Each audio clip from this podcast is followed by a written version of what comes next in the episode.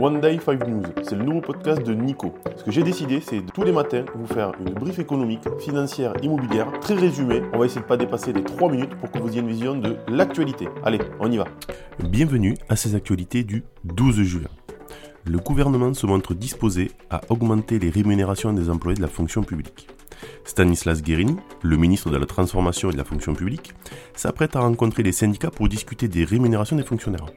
Les syndicats insistent sur l'urgence d'une revalorisation salariale immédiate, en particulier pour les bas salaires, non seulement pour répondre à l'enjeu du pouvoir d'achat, non seulement pour répondre à l'enjeu du pouvoir d'achat, mais aussi pour attirer davantage de candidats.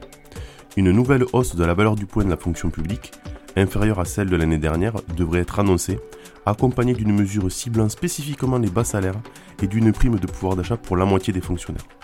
Les syndicats surveilleront de près le coût total des mesures qui indiquera la marge de manœuvre budgétaire dont dispose le ministre pour la refonte des carrières des fonctionnaires prévus à la rentrée.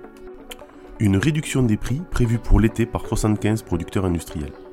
En réponse à la pression du ministre de l'économie, Bruno Le Maire, 75 des plus grands industriels agroalimentaires se sont engagés à réduire les prix de plusieurs centaines de produits de consommation courants à partir de juillet. Cette réduction pourrait atteindre jusqu'à 10% pour certains produits et est conçue pour faire face à l'inflation galopante. Cependant, cette promesse sera étroitement surveillée par la Direction générale de la concurrence de la consommation et la répression des fraudes, DGCCRF.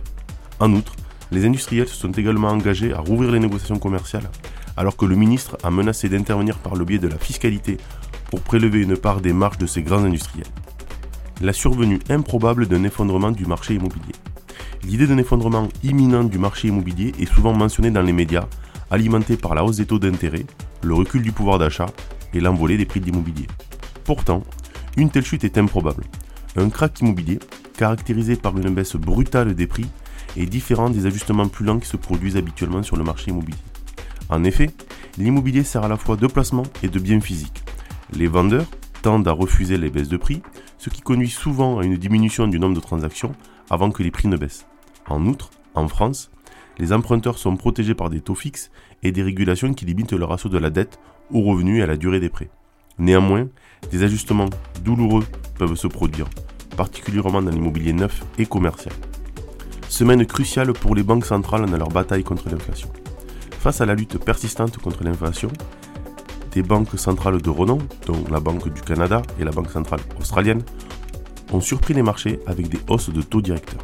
Cette décision a propulsé le rendement des obligations d'État et a suscité des, suscité quant aux actions réserves de l'américaine, Fed et de la Banque Centrale Européenne, BCE.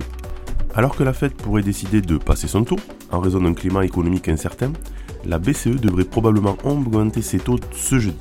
Cependant, les perspectives de la zone euro, récemment entrée en récession, pourraient influencer les décisions futures. L'inexplicable indifférence des marchés boursiers mondiaux L'indice de volatilité VIX, l'indice de la peur, a atteint son plus bas niveau depuis le début de la pandémie, suscitant des interrogations sur la confiance des marchés. Alors que l'économie américaine évite le défaut, l'inflation atteint son pic et les prix de l'énergie baissent, certains pensent que les investisseurs ont renoué avec l'optimisme. Cependant, la faible volatilité des actions contraste avec une volatilité toujours élevée des marchés obligataires. Les experts préviennent que cette déconnexion n'est pas durable et que de nombreux risques, comme l'inflation persistante et l'impact du resserrement monétaire, menacent toujours l'économie. Allez, c'est parti pour l'analyse.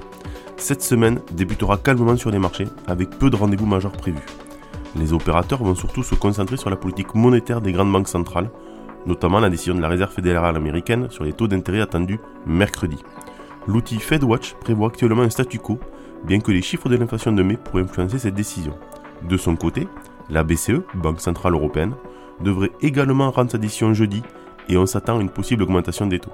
Allez, c'est tout pour aujourd'hui. Bonne journée à tous et à demain.